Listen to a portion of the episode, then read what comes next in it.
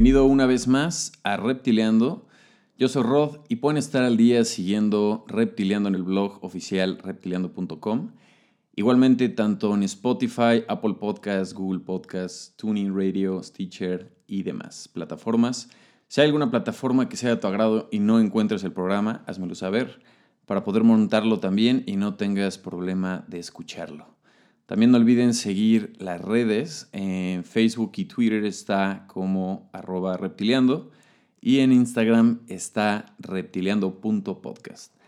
Tengo una deuda de aún de actualizar las redes, pero muy pronto estarán actualizadas hasta donde vamos. Eh, me parece que este mes ya, ya podré tener esto actual, pero aún así cada, cada vez, eh, cada entrevista lanzo historias para anunciar las entrevistas eh, o las, estas pláticas que hemos tenido con diferentes creativos que se han sumado para aportar su experiencia en el programa, así como lo menciono, no publico demasiado el lanzamiento de los episodios eh, normales, sin, sin, entrevista, pero eh, próximamente lo haré, pero ahí pueden estar un poquito más al tanto de cuando van saliendo estos episodios. También, em, ¿qué más?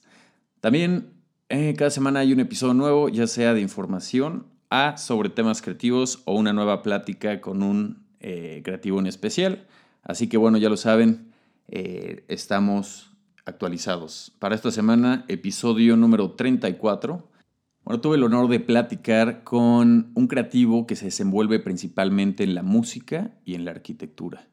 Es originario del estado de Morelos, específicamente de Cocoyoc, e egresado de la Ibero y reside actualmente en la Ciudad de México en el proceso de descubrir cómo materializar sus ideas y emociones, descubriendo el camino para llegar a la producción de estas.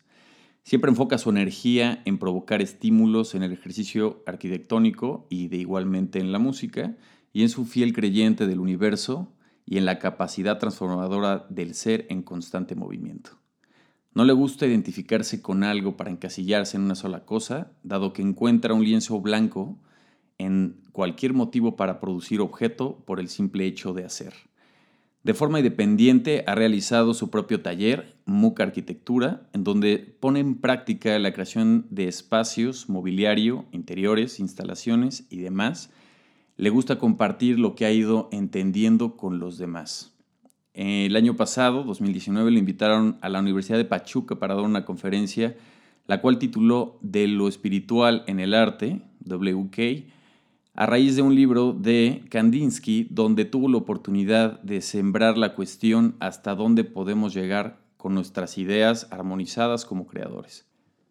Paralelo, mantiene su proyecto musical, el cual está por final video del primer sencillo titulado Pero amas el caos, para publicar durante el segundo trimestre del año, ya muy pronto. Con ustedes, Carlos Munciño, a.k.a. Ronco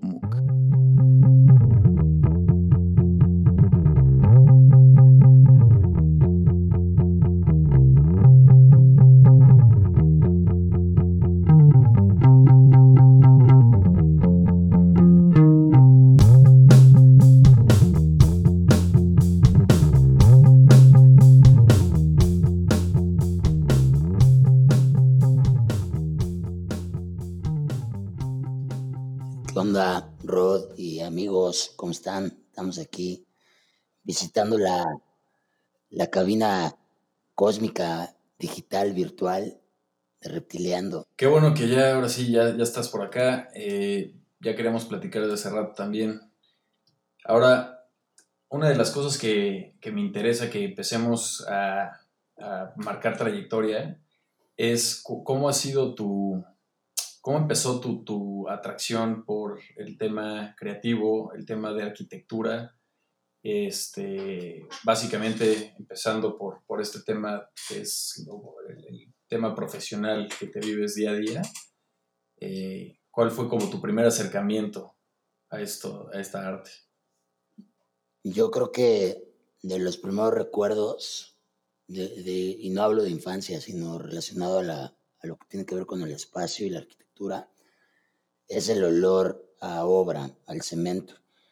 Mi papá se dedica a, la construcción y desde chavito yo crecí en una comunidad chiquitita donde no había muchas actividades, entonces realmente no era mucho de, de jugar Nintendo y demás, yo era más de andar en la calle con los tres chavitos de la cuadra, hacíamos nuestras casas de árbol y la casa club y nos íbamos a descubrir terrenos y caminos que conectaban como el fraccionamiento.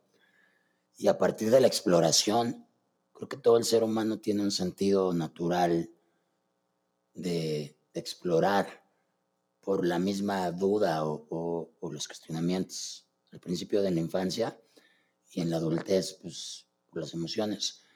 Entonces, pues no sé, yo creo que de chavito me empezó a llamar, llamar mucho la atención el ir construyendo casas de árbol. Me acuerdo que era, en eso se me iban todas las tardes. Andar en bicicleta, traía mi resortera y mi martillo con clavos. Y en la comunidad donde crecí hay mucha obra, entonces nos robábamos toda la simbra de las construcciones para, según nosotros, construir las casas de los árboles y conquistar disque clubs que eran obras abandonadas, sin techo, en obra gris, que poco a poco le íbamos llevando, llevando cositas para personalizar y hacer nuestros propios clubs. Un poco como la película de Little Rascals. Ajá, sí, sí, sí, fue, fue de hecho lo que me estaba imaginando. Un poquito como ese trip entre los chavitos de la cuadra y siempre me gustó mucho como ese rollo de andar inventando mis casitas club o de árbol. Y pues como que siempre fui de ese, me gustaba mucho los materiales, explorar. Desde chavito era muy inquieto. No, nunca fui tanto de tele o, o Game Boy o, las distracciones que en su momento habían. No sé, me acuerdo que también tenía hámsters de niño y yo les hice la casita con un pedazo de policarbonato que me encontré tirado por ahí. Pues empecé a armarle la casita y como que me, me empezó a llamar la atención el rollo de medio de explorar. Una Navidad mi papá me regaló un taller de carpintería de mi alegría. claro, claro, buenísimo. Y me acuerdo que, puta, me encantó y me compró más madera que me la acabé de volada. Y pues por ahí yo creo que de estar con muchos pensamientos y herramientas orgánicas al alcance. Y eso ya te, llevó a decir, bueno, eh, la idea aquí es clavarle a la arquitectura directamente. Pues eventualmente, eh, hace cuenta que ya en la preparatoria, por lo mismo de la comunidad tan pequeña, eh, no había cosas que hacer, de repente ya estás en prepa y pues ya no estás andando en bici todo el día ya era más de, tenía una banda, ahí empecé con la, empecé con la música en secundaria, este, y pues mis actividades giraban en torno a ensayar, ya sabes, parecíamos banda tributo de Nirvana y The Strokes, todas las bandas de los noventas, también ahí Pixies, no sé, nos gustaba mucho por ahí. Y los Simeonquis. Los Simeonquis fue el nombre de mi primer banda, con Diego Franco, que ahora también se dedica a algo relacionado con la estética, que es el diseño de mobiliario. Ahí pueden revisarlo en sus redes. En Instagram está como arroba DF Mobiliario, Diego Franco Mobiliario. Sí, también buenísimo el Diego. Sí, es un super carnal, es gran, gran amigo. Y él tocaba batería, yo tocaba la guitarra. Y pues de hecho interesante porque al día de hoy seguimos trabajando juntos tanto en música a veces y otras veces eh, mobiliario o creación de espacios en sociedad. Pero bueno, esa es otra historia. Regresando al tema, en preparatoria, junto con otro amigo que hoy es colega de la profesión, nos poníamos a dibujar fachadas. Nos salíamos en el coche y nos decíamos, a ver, dibújate esta fachada, que para ese entonces, pues nosotros según era un dibujo arquitectónico, hoy, hoy lo veo y pues, era un sketch muy primario, no tenía ningún tipo de escuela todavía o método, pero ya me gustaba, yo iba en prepa y yo decía, puta, pues es que yo quiero ser arquitecto porque quiero construir este, espacios. Y ya, yo creo que nunca, nunca lo dudé. En tercero de prepa me metí a, ya se me olvidó, creo que es área 2, humanidades, o área 4 y me metí a dibujo arquitectónico y como que siempre, siempre la tuve clara. La verdad, después ya entré a la universidad y todo fue de bajadita. ¿Nunca, nunca pensaste en, en, entrarle antes de la arquitectura a la música en ese momento? No, porque mis papás me, me, apoyaron desde chavito. O sea, primero me regalaron una guitarra cuando yo tenía 10 años, cuarto de primaria. Realmente no aprendí nada hasta secundaria. Eh, ya sabes, guitarra acústica, pero pues eso me motivaba. Luego me dieron una eléctrica y ahí fue cuando dije, no, ya con esto necesito aprender. Y me clavé y en mi casa era donde ensayábamos. En mi casa era donde teníamos la batería. De repente se me metió la cosquilla de la batería y mi papá regresó con una batería. Y en mi cuarto pues, tenía todo el, el set de ensayo. Y como que nunca tuve la, la limitación de querer más, porque entre más quería, pues más me apoyaban. Entonces, cuando llegó el momento de decidir de la prepa a la universidad en qué iba a dedicar mi tiempo, lo tuve claro. Quería desarrollar el ejercicio arquitectónico porque requiere más de técnica y talacha que a lo mejor por, por la vía em, empírica no, no sucede a ese grado que requiere. Y la música siempre fue muy empírica, fue a oído y, tenía los instrumentos y, lo, lo, ejecuté paralelo. Ya entrando a la universidad formalicé el tema de la música con mi primer banda pues más aterrizada. Entonces no, nunca sentí como la necesidad de, de sacrificar una por la otra. De hecho, al día de hoy ni siquiera me considero full arquitecto o full músico o full algo porque creo en la idea de la desidentificación o impermanencia. Entre menos te identifiques con algo, puedes moverte más hacia cosas nuevas. Siempre he sido muy andar moviéndome. Sí, claro, esa parte de, de centralizarte en un solo tema, pues te hace, digamos, como que tu nicho te lo va cerrando poco a poco, ¿no? Sí, el hecho de que me agarre con las manos de algo me, me evita tomar lo que viene. Claro. Oye, ahora, ¿cómo describirías tu enfoque en, la arquitectura? O sea, ya saliendo de la universidad, empezando eh, proyectos y todo este tema, ¿cuál fue, cuál fue el camino que, dices, quiero elegir este camino? Porque aparte la arquitectura tiene un montón de ramas, ¿no? La arquitectura tiene todo un universo, porque a partir, vamos a generar una plática con un poquito de contexto para la gente que no que no tiene por qué sentir a profundidad lo que es el ejercicio arquitectónico, pero realmente de lo general a lo particular la arquitectura es todo aquello que sucede al abrir los ojos, que se llama espacio. Y la forma en que te relaciones con el espacio es la forma en que tus emociones van a vibrar a través de tus actividades. Cuando tú te encuentras en un espacio armónico, estás sereno, estás en armonía, estás bajo el efecto de, el sexto sentido que tiene el, ser humano, que es el entendimiento natural de, de la armonía en las cosas, que es esta geometría divina, cósmica o perfección dentro de la estructura de que va desde lo chiquito del átomo hasta la materia gigante como la Tierra o el espacio. Entonces, para no divagar en filosofía, la arquitectura la considero como un medio de expresión dentro del arte, siendo parte del arte más bien. Y siempre la incliné hacia el sentido de la creación, porque dentro del ejercicio arquitectónico existe la construcción, que es la ejecución de la arquitectura, pero al día de hoy está contaminado porque todo el mundo le interesa el oro y no la gloria. Entonces, para llegar al oro, se han acelerado los procesos para construir de volada, ocupando menos tiempo, abarcando mayor superficie, cobrando más, optimizando los procesos y se ha perdido el tiempo que requiere el desarrollo de, un proceso artístico y consecuentemente que se vuelva objeto. Entonces, pues hay constructores que estudian arquitectura y se titulan, pero realmente hasta dónde es arquitectura, ¿no? Y yo siempre estuve claro que a mí lo que me gustaba era crear. ¿Cómo? Con una lira, con una bataca, con, con un, un proyecto arquitectónico, pero finalmente es crear.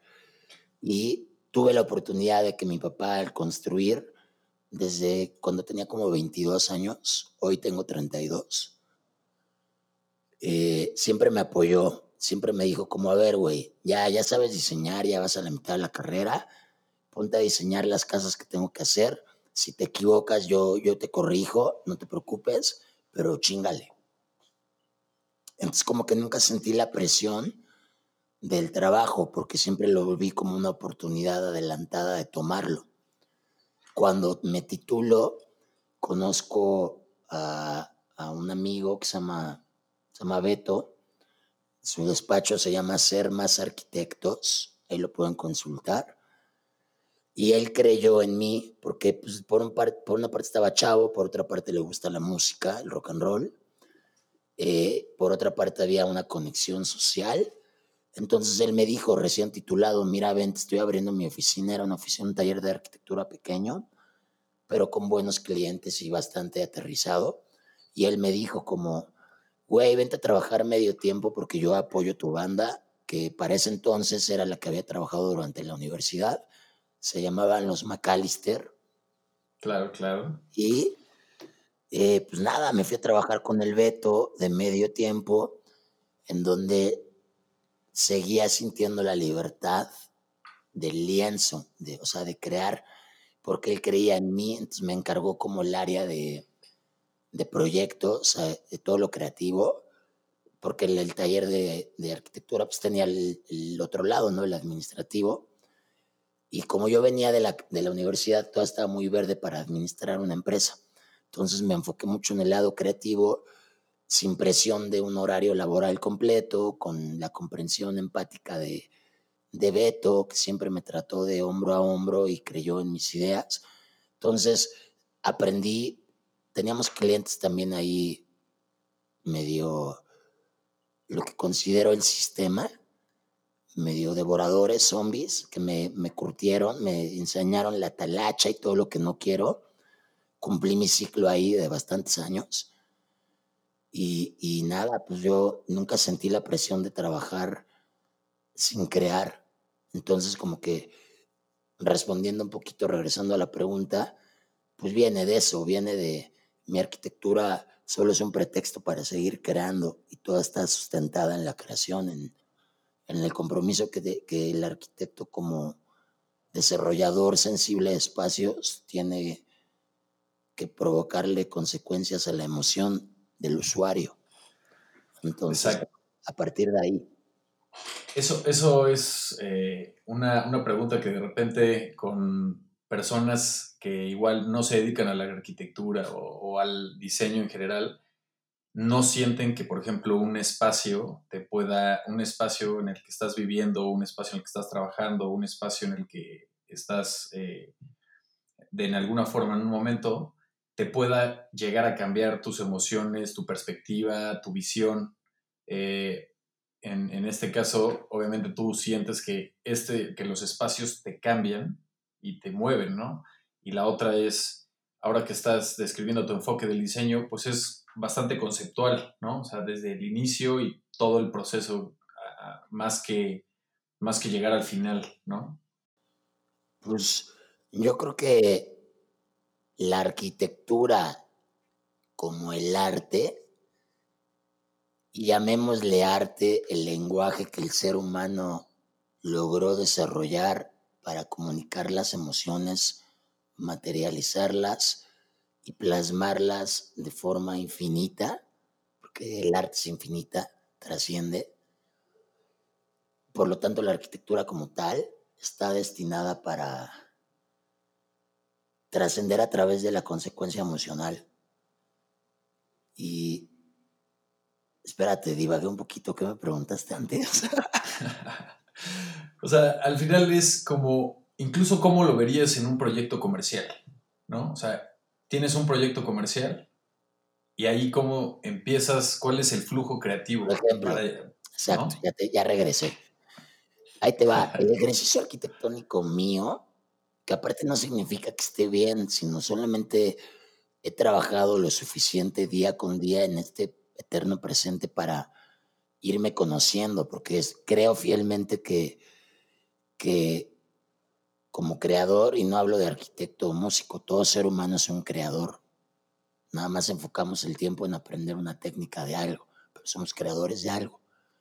Como creador, tienes que estar conectado con tu voz interior y tu necesidad interior para que el exterior y las distracciones no, no, no ensucien eh, tu ejercicio de creación. Entonces, en respuesta a la necesidad, nace la forma. Y todo ejercicio, que en este caso hablo de arquitectura, es consecuente de estar conectado con la necesidad para resolver la problemática. Entonces, no importa si es comercial, pública, privada, una casa. Eh, digo, como contexto para los que están escuchando, soy arquitecto y, y, me dedico desde un proyecto habitacional de cero a llave en mano hasta arquitectura efímera como stands, mobiliario, eh, instalaciones artísticas, hasta la arquitectura un poquito más comercial, institucional, ¿no? Como eh, restaurantes, bares, locales comerciales, hotel, etc. Todos no importan porque nacen de lo mismo, que es a partir de comprender qué necesita el espacio. Como mi arquitectura es muy purista, tengo, tengo la fiel creencia, soy medio hippie, neo hippie o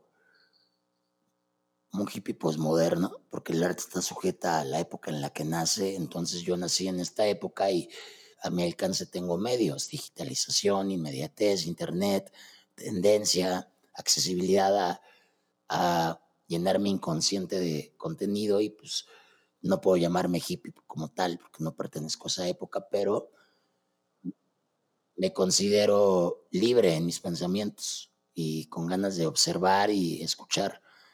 Entonces, la necesidad hoy en día es la de, me gusta utilizar el prefijo de re, readaptar, reconsiderar, reinterpretar, reutilizar, redignificar, reproyectar, porque hoy en día la aceleración científica, tecnológica, nos ha rebasado y somos una sociedad consumista que se ha devorado todo lo que toca, lo, se lo acaba.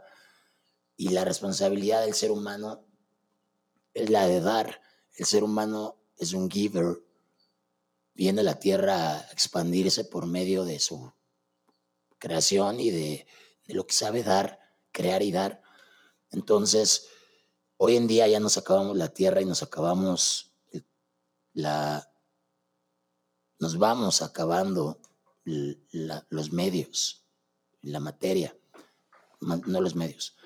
Entonces tenemos que, repensar absolutamente los métodos de creación y producción para dignificar lo existente, por lo cual mi, mi arquitectura se convierte en algo purista, porque no me gusta utilizar materiales si no tienen una justificación y una necesidad, porque entonces ahí es cuando cae el constructor cualquier, cualquier güey con billete, con Pinterest, y esto es más difícil, pero con onda, con un sentido estético, posiblemente desarrolle un, un proyecto agradable a la vista. Pero es un proyecto superficial, porque no tiene un porqué, el porqué de las cosas. Si tú le entregas poesía a las cosas, adquiere profundidad y entonces justificas la utilización de tus recursos y medios. mi arquitectura se trata de llegar a un lugar, conectarme con el lugar, escuchar al lugar que me diga qué necesita y solamente a partir de eso empezar a crearlo. Y esto no te, puede ser desde un local en medio de la colonia Roma que lleva 100 años existiendo, donde los locales han vivido y vivido y revivido y revivido diferentes proyectos que evidentemente ya estás en medio de la urbe y no hay nada hippie más que un local con cinco niveles de diferentes tipos de pisos, de cinco restaurantes previos, o un terreno en medio del desierto de Baja California Sur, donde lo único que hay son eh, kilómetros de dunas de arena, un clima desértico, el mar al horizonte y vegetación árida. Entonces, el ataque tiene que ser el mismo, que es el de la conexión espiritual del creador con, con su mano y sus ideas, no importando en dónde estés, porque compones el espacio y el espacio es el vacío. Entonces, cuando tú piensas afuera de la caja y aprovechas los proyectos a partir de entender el espacio y no la materia, posiblemente se genera la arquitectura desde lo que yo he podido entender y ejercer. No significa que esté bien. Entonces mi arquitectura, de hecho hay un término que me lo compartió hace no tanto un amigo, arquitecto, Carlos Candia, revisen también su Instagram, arroba escrito dos veces C de casa. Es un gran arquitecto teórico, revísenlo. Y hay un, un término que se llama povista, que viene de, de la palabra pobre, que, es, que finalmente es una dignificación de la palabra porque viene de entender los recursos limitados de donde estás para recomponerlos y crear belleza. mi ejercicio arquitectónico viene de entender al espacio y utilizar lo mínimo para que se genere esta belleza a partir de la vibración natural de cada elemento, no solamente llegar de forma baquetona a comprar materiales porque de cada material te metes una lana, porque así cobras en la arquitectura y, y lo vendes, pero es como una fotografía digital retocada. ¿Hasta dónde es fotografía cuando ya tiene tanto Photoshop? Sí, en esencia. O sea, dejar la esencia sin vestirlo tanto, ¿no? Y, que respire la cosa por sí solo. Si una pared, yo creo que el tiempo nos condena y a la gente le preocupa el tiempo.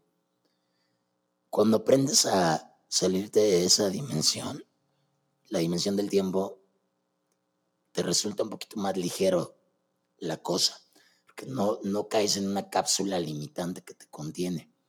Hay que aprender a envejecer con el tiempo. El tiempo existe y va a existir y cruza a través de nosotros. Entonces, o te peleas o te subes a la ola. Y yo creo que los materiales son bellos por, su naturaleza. La madera es hermosa, el concreto, el acero, el cristal. Pues hay que dejarlos respirar, hay que dejarlos que se comuniquen entre ellos y que el tiempo los envejezca dignamente que, el ojo del usuario aprenda a contemplar la textura de la madera envejecida, la sombra que arroja, eh, no sé, alguna reflexión sobre una superficie carcomida. Entonces, como cuando tú aprendes a, comprender que las cosas son así, te, te, dejas de pelear contra las cosas. Y parte de, mi conflicto, no conflicto, más bien de lo que observo de que sucede en la arquitectura contemporánea y en los materiales de hoy en día, es que todos son prefabricados, porque son más baratos, porque es un proceso industrial, que lo colocas más barato, porque son formatos grandes donde abarcas superficies grandes y avanzas rápido. Estos pisos fake de madera y marmoleados y todo falso, donde al final, si te sientas le das un sorbo a tu café con calma y ves, no es nada más que una réplica o emulación de un elemento natural que es la madera. Sí, que no te va a dar el mismo sentimiento. Te puede dar la misma sensación visual, pero jamás vas a conectar con la naturaleza si no la tocas. Y la madera, la arena, la piedra, los elementos pétreos son, son partículas y moléculas orgánicas. O sea, la piedra es el material cósmico predilecto que el universo nos dio. Después del Big Bang, en el vacío hubo materia y esa materia es piedra que se calentó con energía. Entonces, lo único, lo único que hemos tenido es piedra. Entonces, ¿por qué replicarla, no? ¿Por qué hacer formatos con porcelanatos falsos de piedra si puedes comprar piedra natural y cuesta lo mismo? El tema es que es más artesanal, es más talacha, es menos perfecto y eso implica tiempo. Entonces, por ahí en algún libro de los diarios de Dalí, eh, leí una cita, una frase que mencionó, la cual me hizo mucho sentido como tu única responsabilidad como artista es la de no prostituir a tu arte por el oro. Porque entonces, cuando le pones un valor, estás pensando en el valor y no en la creación. Y solo tenemos una línea de pensamiento. Que obviamente entiendo por parte del sistema que tienes que comer, pagar la renta y no puedes pagarle a tu casero con, con una idea romántica, filosófica. Tienes que pagarle con un billete claro, pero no, que no te mueva tanto el piso tampoco creo que, la, finalidad. Exacto, tienes que aprender en el camino. Lo importante es el camino y no llegar, como la canción de Fito Páez, al lado del camino. Entonces, es lo que se tiene que disfrutar. En el camino ir descifrando cómo puedes convertir, tienes que volverte un alquimista, aprender a convertir en oro lo que llega a ti Oro por, por el elemento puro, no por el dinero. Eh, a convertir a tus clientes en mecenas, a convertir a tus proyectos en lienzos, convertir a tus espectadores, usuarios, en amantes. Y en el momento en que conectas con eso, el universo te observa y te dice, toma, ahí te van más oportunidades en forma de suerte y venimos como parte del universo. Todo este sistema nos tiene adormecidos para poder seguir usándonos, pero no estamos aquí para trabajar en una empresa, para el gobierno, para el sistema, para otro güey, para morirte eh, pegando cosas de alguien más que no resuenen en el corazón de otro. Por alguna razón estamos atrapados en esto, tampoco llevamos tanto tiempo Ahí estamos en el 2020 y tenemos 500 años con un sistema post-revolucionario, post-independencia de cada país en diferente tiempo, pero todos tienen las mismas constituciones con las mismas reglas y marcos teóricos, que no es nada más que el trabajo contratado que algún político en 1500, 600, 700, 800, 900 le dio a otro güey de 30, 40 años y que lo firmó y recibió una lana a fin de satisfacer las necesidades personales de alguien más, el poder. Entonces, siempre me ha gustado entender que tengo el derecho de cuestionarme si, si lo que hay y me han enseñado es lo que más se viene a mí. Y cuando me desperté un día después de una catarsis personal, todo el mundo las vive, es necesario vivirlas para para conocer la oscuridad y valorar la luz, solamente dije, le regalo mi vida a la creación. Lo único que necesito universo es salud y un lienzo. No quiero varo, no quiero nada más. Quiero oportunidad de hacer por el hecho de hacer. Y conectó todo y, y no significa nada porque pues, la vida en sí es día con día. Pero al día de hoy, cada proyecto en el que he podido energizar, se ha vuelto bajo esa línea purista, bajo esa responsabilidad de crear.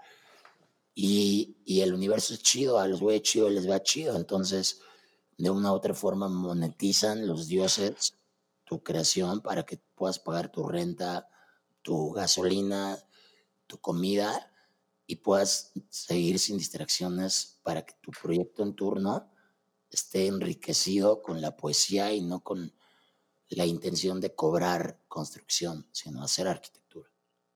Totalmente. Creo que, creo que al, final el, estar pensando en, la finalidad de cobrar evita mucho que pierdas el, pues la magia que tiene todo el proceso creativo y, el flujo. Claro, sí. definitivamente, que también es un trabajo que se tiene que ir talacheando para encontrar, para... El mundo es una dualidad. No hay luz sin oscuridad, no hay hombre sin mujer. Y de eso se trata el yin yang, la, sagrada dualidad. No son dos partes contrarias, son dos partes que se fusionan para magnetizarse y girar en este karma de, vida. Vida sin muerte, no hay muerte sin vida. Entonces cuando comprendes que realmente las palabras tags o identificaciones es una consecuencia del lenguaje, asimismo que es una consecuencia del razonamiento humano, pues es muy nuevo, ¿no? O sea, nosotros decimos que es malo lo malo y bueno lo bueno porque lo llamamos para poder comunicarlo. Pero cuando tú aprendes que, la, que, que el, yang necesita del yin para que exista nuevamente el yang y viceversa, aceptas todo lo que se viene.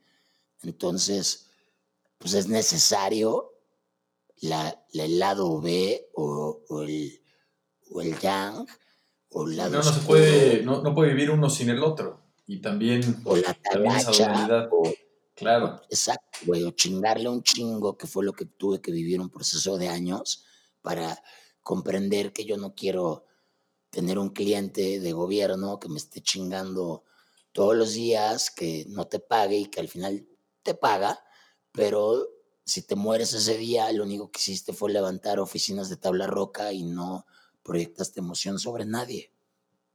Digo, al final creo que es mm, dejar una marca y no es como dejar una marca para que la vean los demás, sino que tú estás realmente este, sacando lo que traes dentro. claro, eso como, como finalidad en esta experiencia que se llama vida, hoy me llamo Carlos o, me pueden encontrar como Ronco en, mis redes.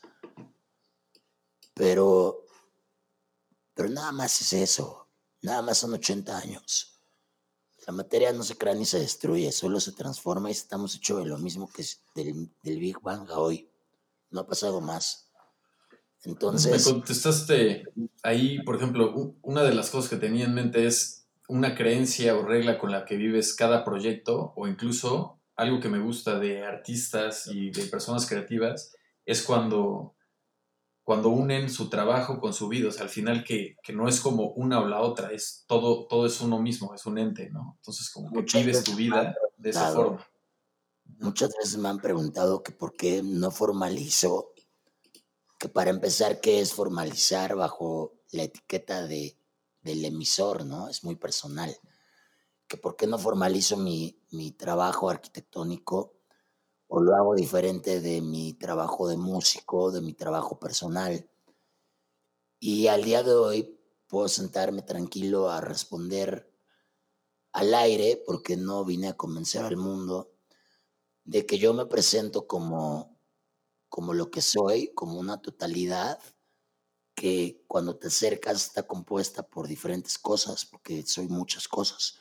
Entonces mi trabajo se llama mi, mi, mi, nombre en la arquitectura, es mi taller de arquitectura, que es MOOC Arquitectura, porque es mi apellido y porque pues MOOC Arquitectura. Pero realmente es un taller experimental de creación, más allá de arquitectura, de creación de forma, objeto, relación objeto.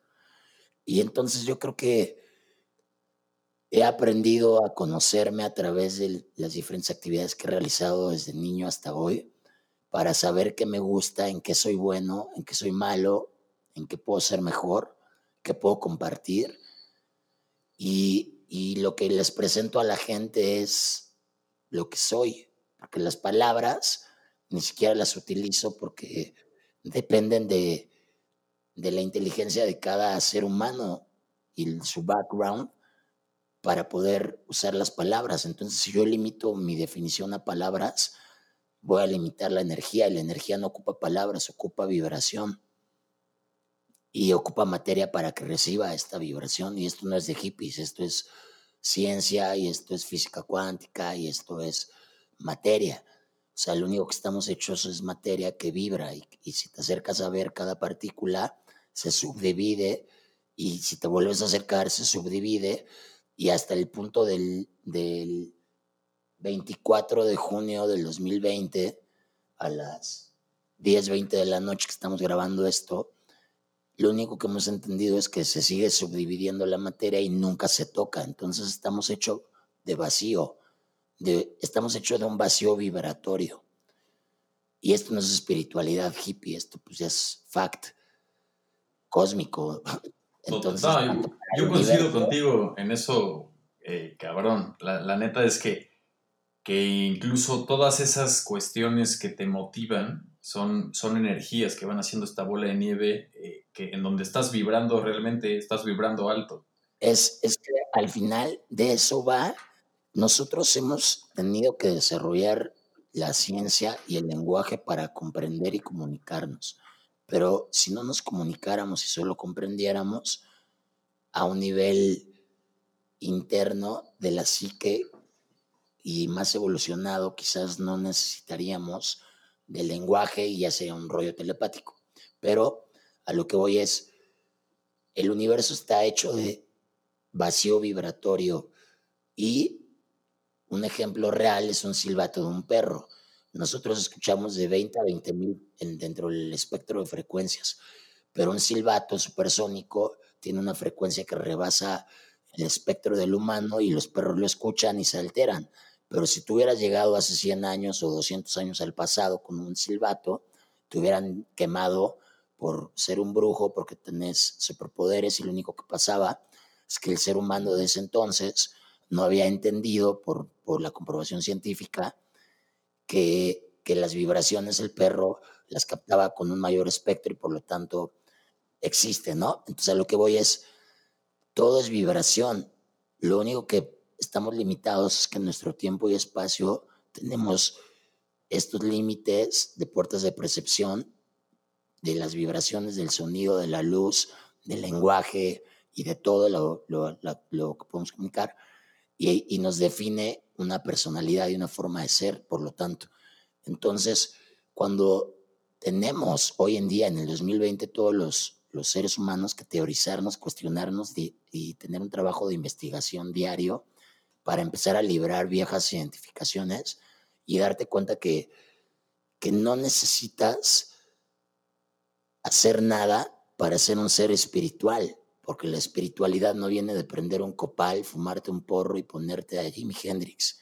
La espiritualidad viene de comprender tu biología, comprender de qué estás hecho, comprender cómo trabaja tu cabeza a través de la neurociencia para darte cuenta que vibramos junto con el universo y lo único que, que, podemos ver por lo que respondemos a una física y química atrapados en nuestro universo es esta materia con esta forma, pero porque nuestra escala y percepción nos lo permite, pero en realidad somos materia vibratoria, entonces aquí entra otro tema, que es el de cómo trabaja la materia vibratoria a través de la armonía de la estructura en la composición. El universo gira con, con una exactitud cósmica, natural, armónica, todo está en su lugar, en el tiempo adecuado, a la velocidad adecuada, en la frecuencia adecuada, a la temperatura adecuada, en el espacio adecuado, para que la Tierra gire la luna a la Tierra, la Tierra al Sol, el Sol a la galaxia, las galaxias a la cadena de galaxias, todo el tiempo está girando. Y, se genere esta vida en este momento. Sinergia. En esta, esta sinergia que, que desencadena vida. Y el resultado más cabrón del ser, de nuestro universo conocido nada más, porque pues, nuestro universo conocido es lo que la, podemos entender que nuestra Tierra, piedra, gira en el Sol, pero hay mil millones de galaxias con mil millones de planetas, literal, en esa cifra estadística. Entonces, lo único que sabemos es lo que hemos entendido aquí. Y si, entendemos eso como eje universal para no caer en religiones ni creencias, pues podemos saber que el ser humano tiene el sexto sentido, por llamarlo así, de la sensibilidad, de la armonía de las cosas del espacio, de la rotación de la Tierra y su movimiento de translación para que la temperatura sea la adecuada y responda a la química y se prolifere las partículas de carbono, de oxígeno y de nitrógeno y tengamos vida.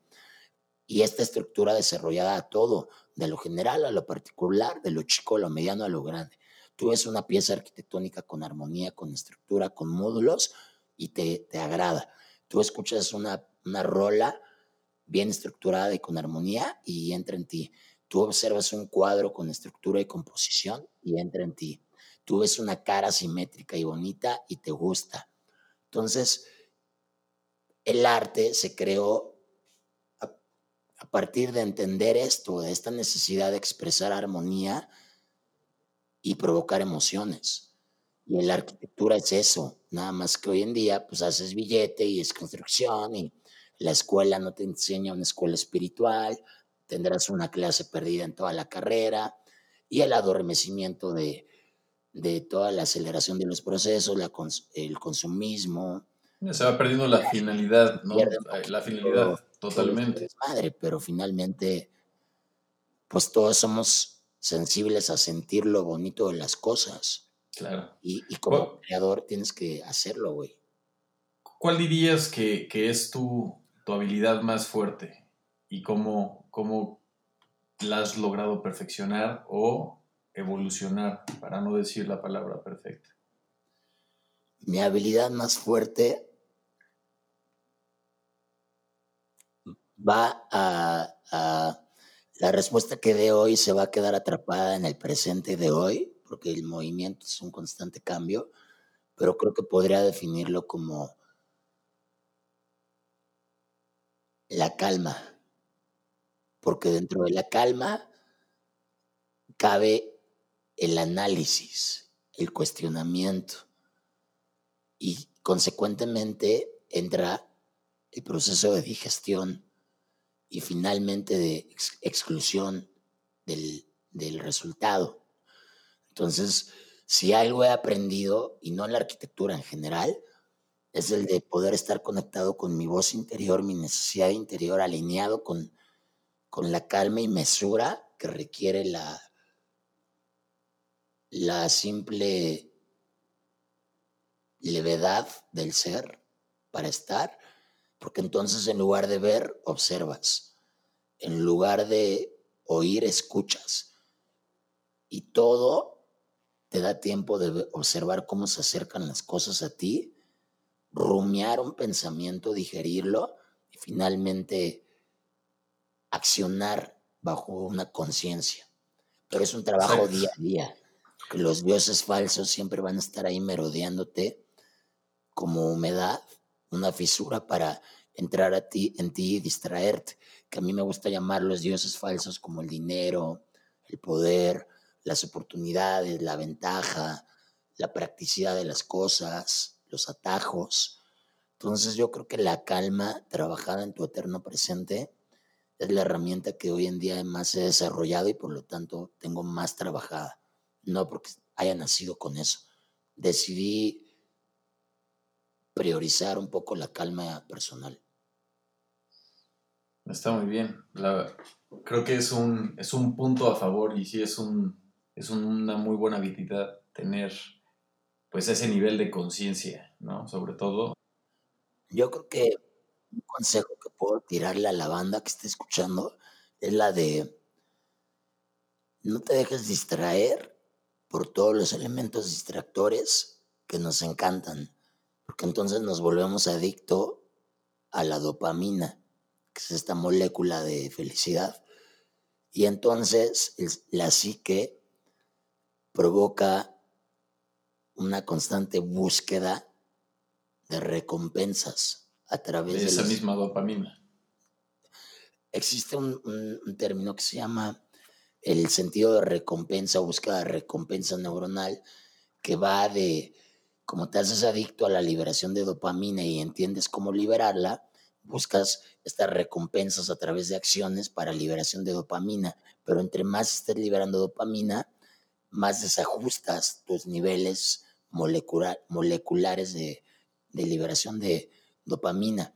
Y estas recompensas se traducen en Instagram, en las redes, en el ego, ego boosters. Entonces sé que es muy difícil hoy en día y me incluyo en el mame de las redes, pero creo que nuestra responsabilidad es aprender a hacernos un hueco para no, que no nos gobiernen esos dioses falsos de, del poder y del ego y, y alimentar la espiritualidad por medio de la calma. Y hoy en día ya es muy fácil entender cómo, o sea, hay procesos de meditación, ejercicio, la lectura sin duda cambió mi vida, hay que leer diario, diario, o sea, no te puedes dormir sin leer 10 minutos. Y pues por ahí darle, ¿no? O sea, al final no hay nada resuelto, todo se cae en el segundo, en el segundo que viene, pero por lo menos estar despierto para que cuando se caiga te sepas levantar.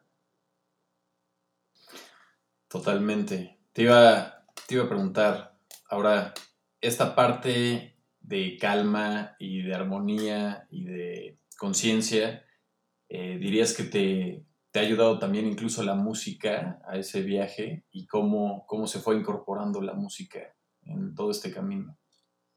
Va junto con pegado, por lo mismo de cómo observo al arte como un medio de expresión de, mi vida. Eh, finalmente la materialización a veces resulta en arquitectura, otras veces en música, otras veces en algún texto escrito o algo dibujado pero la intención siempre va de la misma.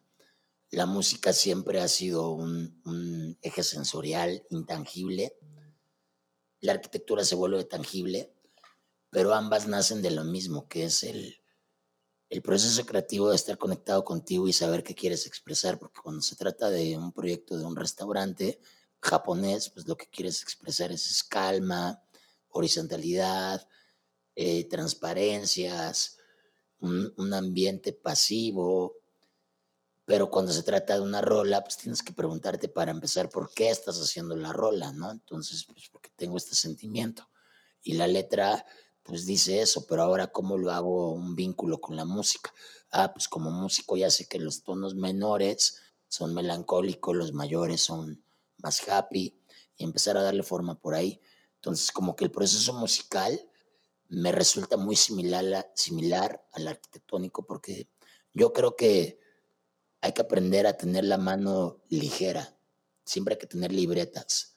No importa que no te dediques a la arquitectura, sino una libreta es un diario personal y no lo hablo romántico. De ahí mi diario, sino pues, yo tengo una libreta que le pongo una fecha el día que la abro y hoy tengo un sketch arquitectónico, mañana tengo unas cuentas con mi carpintero, pasado tengo una maqueta de una letra, de una idea, un dibujo, una abstracción de algo. Entonces yo creo que el ejercicio creativo viene a partir de la repetición de la técnica para que una vez dominada ocupes toda la RAM mental en crear y que tu mano solito lo, lo vomite o en el lápiz para hacer un sketch arquitectónico y posteriormente con los pasos que requieran profesionalizarlo y digitalizarlo hasta que se vuelva un producto tangible o una rola, una maqueta hasta versión estudio. Claro. creo que va de eso, todos los días la, la cabeza trabaja creando ideas. Generalmente no las anotamos. Y se van. Se van y cuando tienes que crear algo, tienes tiempo contra ti prendes el botón de la creatividad y no, no se prende. Entonces algo aprendido. Cuando estoy divagando en el piano, en la guitarra, lo grabo, lo anoto, lo escribo. Y poder tener 100 ideas de 10 segundos durante un mes, pero el día que me tengo que sentar a crear algo, ya mi, mi cabeza ya trabajó. ya nada más es darle una forma y, y, te va a empujar hacia algo más. Lo mismo con... Ya nada más abres el cajón de las ideas. Exacto. Siempre siempre tienes que tener un, tu casa o tu espacio inmediato como un medio de expresión. Y en mi caso lo entendí. Entonces en un cuarto tengo un taller con lápices, plumas, papeles, formatos, todo a la, a la vista, impresiones, un mood board para mi ejercicio arquitectónico. Y soy fan de salir a vivir la arquitectura, la arquitectura como la música, como el arte, no, se platica, pero se tiene que vivir. Tienes que experimentarlo. Entonces, pues, pues tenemos muy poquita vida, ¿no? Yo creo que el sueño nos lo tenemos que ganar a partir de el derrame de energía creando cosas en el día. todo el día estar aventando ideas y en la noche agradecer al universo porque te puedes ganar seis, ocho horas de cama y a volver a darle. Y caes en la inercia de, de la agilidad mental, que no significa, repito, ni bueno ni malo, porque esos son tags inventados por alguien más. Solamente significa movimiento y el movimiento genera calor y energía. Y esto sí genera vida, de ahí venimos. Totalmente de acuerdo. Yo ese, ese proceso lo, lo, siempre lo vi como una forma de sembrar, estar sembrando todo el tiempo y en algún momento vas a, vas a recuperar todo eso que se fue sembrando, ¿no? De ideas. En algún momento vas a recuperar la materia de lo que sembraste, que es la idea del universo exterior, pero en todos los momentos estás recuperando aprendizaje de la no materia del universo interior, que es la energía que, que das durante el camino. Como un cuadro. Vueltas a ver un cuadro de arte, una pieza de arte, un busto o lo que sea, una rola, lo que sea. Y realmente no sirve de nada. Realmente lo ves y dices, ah, pues está muy bonito y ya. Lo importante del arte es sentirla. Y para sentirla tienes que estar despierto, consciente, para ser un ser emocional, que es nuestra naturaleza pararte y ver un cuadro y decir qué está pasando en la cabeza de este loco, loca, para elegir este color, para componerlo de esta forma, para proyectar e, esto que estoy viendo, que, cuál es la intención detrás de, del objeto. no es lo mismo ver que observar o este, oír que escuchar. ¿no? Al final es clavarte bien realmente qué es lo que quiere decir. Lo mismo para poder estar tranquilo de lo que sucede en tu vida y poder dormirte sin tener que preguntarle a alguien si estás bien o mal. Por ahí va la paz. Oye, mi ronco, pues te quiero agradecer por haber cotorreado conmigo un buen rato. Ya queríamos platicar de esto. Esto es un poquito más que para, que conozcan a, a Ronco, Pueden seguirlo en sus redes eh, como Ronco en, en Instagram, este, en el cual pues está metiendo ahí de todo, ¿no? Como, como lo que es el música, arquitectura y su vida misma. Y para terminar, eh, tengo ahí dos cosas. Un disco de música que, que, digas que es el disco de música que tú recomiendas y un libro que sean esenciales.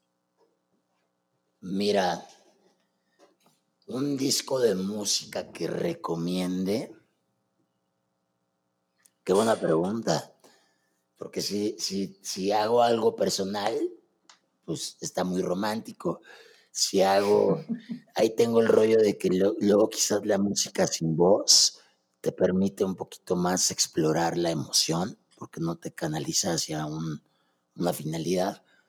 Si me quiero ver mamuco, yo disfruto mucho de todo, todas las composiciones de Eric Satie, piano. Son melancólicas, son down tempo, son como para poder estar tú solo y escucharlas y te elevan a un estado de creación, que esto es, en otra plática lo tendremos, pero cuando te sometes a la armonía, tu naturaleza brota. Entonces, pues creo que a mí me gusta mucho Eric Satie y algo más real, menos, menos mamón. Pues bota, de chavito yo creo que con, con el disco que genuinamente dije yo quiero tocar rock and roll, me encanta eh, la estética que proyectan, la, la energía de los guitarrazos y lo análogo, yo soy 100% análogo. Pues el primer disco de Strokes, Is This It, de principio a fin me corresponde a la edad, me corresponde a la onda, me corresponde a, a mis ídolos en ese momento. Hoy en día ya no soy tan fan, pero es normal. ese disco me encanta. Y un libro que recomendar, híjole, ahí sí me agarras en curva porque me gustaría Decir varios, tengo así una lista de... O de, o de, los, o de los últimos, que, que digas, este sería mi, mi, último top 3. Mi último top 3. Yo creo que El poder de la hora de Eckhart Tolle, ahí lo van a buscar, El poder de la hora es un básico para, tienes que tenerlo en tu haber, porque habla de cómo aprender a, a vivir en tu eterno presente y aceptar las cosas que se te van presentando que es lo único que podemos hacer, aceptarlas y, decidir cómo aceptarlas, bien o mal. Es un poco repetitivo, pero es un gran libro que tienen que tener en el buró porque es un libro de consulta. Eh, por otro lado, me encanta el de... Espérame, el, es de... Este último libro que, de, de Kandinsky que, Ah, que te llevó a hablar de, de la plática, muy rápido porque el tiempo se nos acaba. Este, eh, de la espiritualidad en el arte de Wasily Kandinsky. Es un poquito más de color y del arte, pero habla mucho de lo espiritual al momento del proceso creativo. Ese es un gran libro. Este, me gusta uno de, ay, se me fue el nombre ahorita, pero es una novela este, vieja. Ah, Bukowski me encanta. Eso es más personal. Eh, de Bukowski hay muchísimos, me encantan todos. Es demasiado grotesco y yo creo que el arte tiene que transgredir el, la emoción. Y, Charles Bukowski me, me, fascina también. Y pues la verdad es que hay, hay muchísimos, ¿no? O sea, ahorita estoy leyendo un tema espiritual de, de que se llama Anger, búsquenlo así, Anger, ira. Y también es una Biblia como para temas espirituales.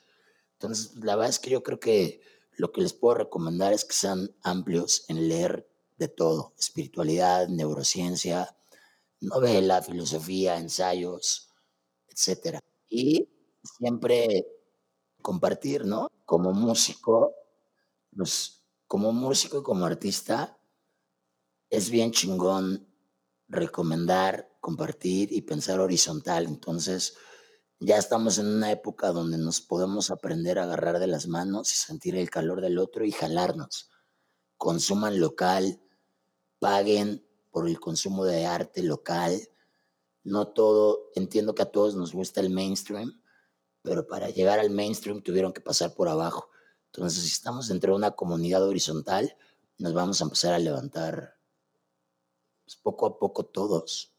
Sí, al final también pues compartir el trabajo, el, trabajo de sus amigos, de las personas que tienen alrededor, estarse juntando con gente talentosa, siendo amigos y compartir su trabajo. El pensamiento colectivo, ¿no? Siempre, siempre tiene que existir. Otro libro también muy bueno, el de Milan Kundera, La insoportable levedad del ser. Es un poquito más novela filosófica, pero escribe, escribe muy bonito. Y pues nada, también quería invitarlos a Estoy por filmar el video de lo que va a ser el primer sencillo de, de este nuevo ciclo de música, donde ya me presento como lo que soy yo, ronco, y es como compartirles un poquito mi universo, quitarme la tapa e invitarlos a mi sala eh, mental. Se va a llamar Pero amas el caos. Y pues nada, yo creo que ya compartiré en mis redes el video, el sencillo y demás pues todo eso lo compartimos también en las redes del, podcast, e incluso todo lo que está ahorita, lo que estuvimos platicando, todas esas referencias, fotos, libros, el disco eh, y demás, compartir todos esos links estarán en el blog del podcast. Eh, y, que lo pongan. Y cuando salga también, obviamente, cuando ya esté el, el sencillo listo, también lo volvemos, a, lo volvemos a poner y nos echamos otra platicadita para hablar más enfocado, este, al lado musical. Al lado musical. Y bueno, ya me acordé del título del libro que Crónicas Marcianas de Ray Bradbury. Todo lo tienen que leer. Está cortito, habla del universo y habla de, de la filosofía del, del pensamiento del ser humano y cómo somos. Y pues nada, agradecer el espacio para, para pláticas de locos para locos, con locos, de locos entre locos. A todísima madre, gracias mi ronco. La neta es que pues ya, ya nos conocemos en las buenas, en las malas y en, el piso y arriba, en todos lados. Hemos estado pegados y no pegados. Y pues la neta es que hay que seguir por el mismo camino y mantenerse fieles a ese pedo. De eso se trata mi Rod y a todos los de Reptiliando. Y pues nada, no, gracias a la banda, a los que llegaron hasta este minuto de la plática, poca madre.